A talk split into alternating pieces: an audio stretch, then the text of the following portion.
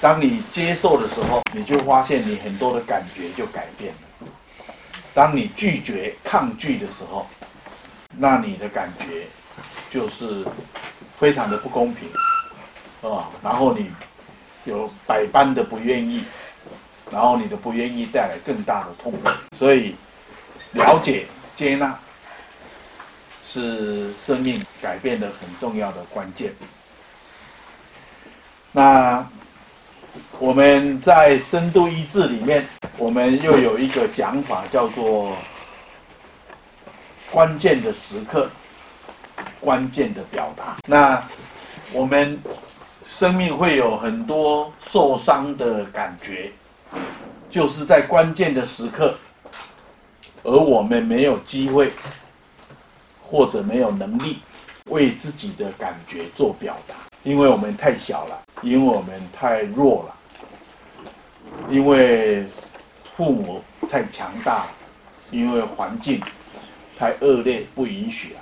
所以种种的原因理由，让我们在受伤的那个时候，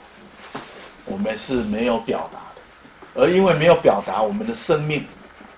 就会被停留在那个那个刹那那个感觉里面啊，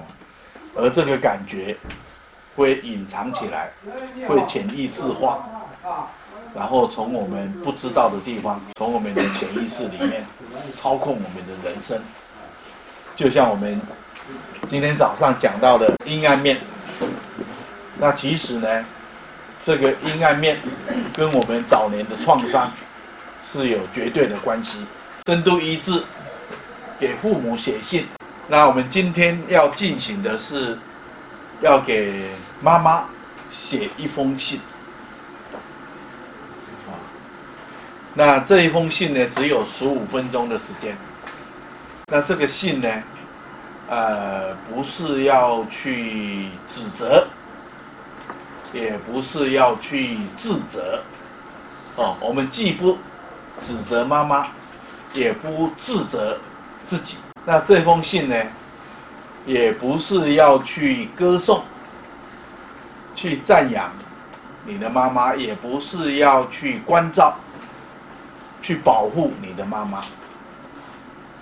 啊，所以写这个信的时候，你的注意力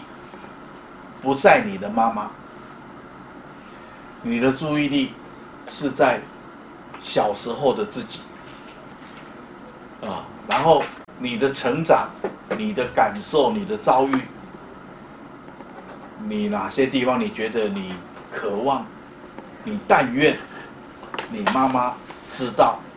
她看见，或者她曾经，呃，怎么样来对待你，陪伴你，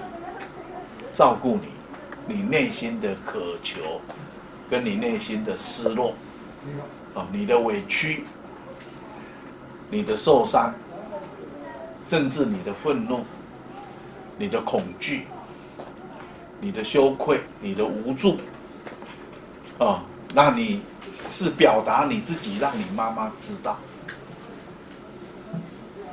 而不是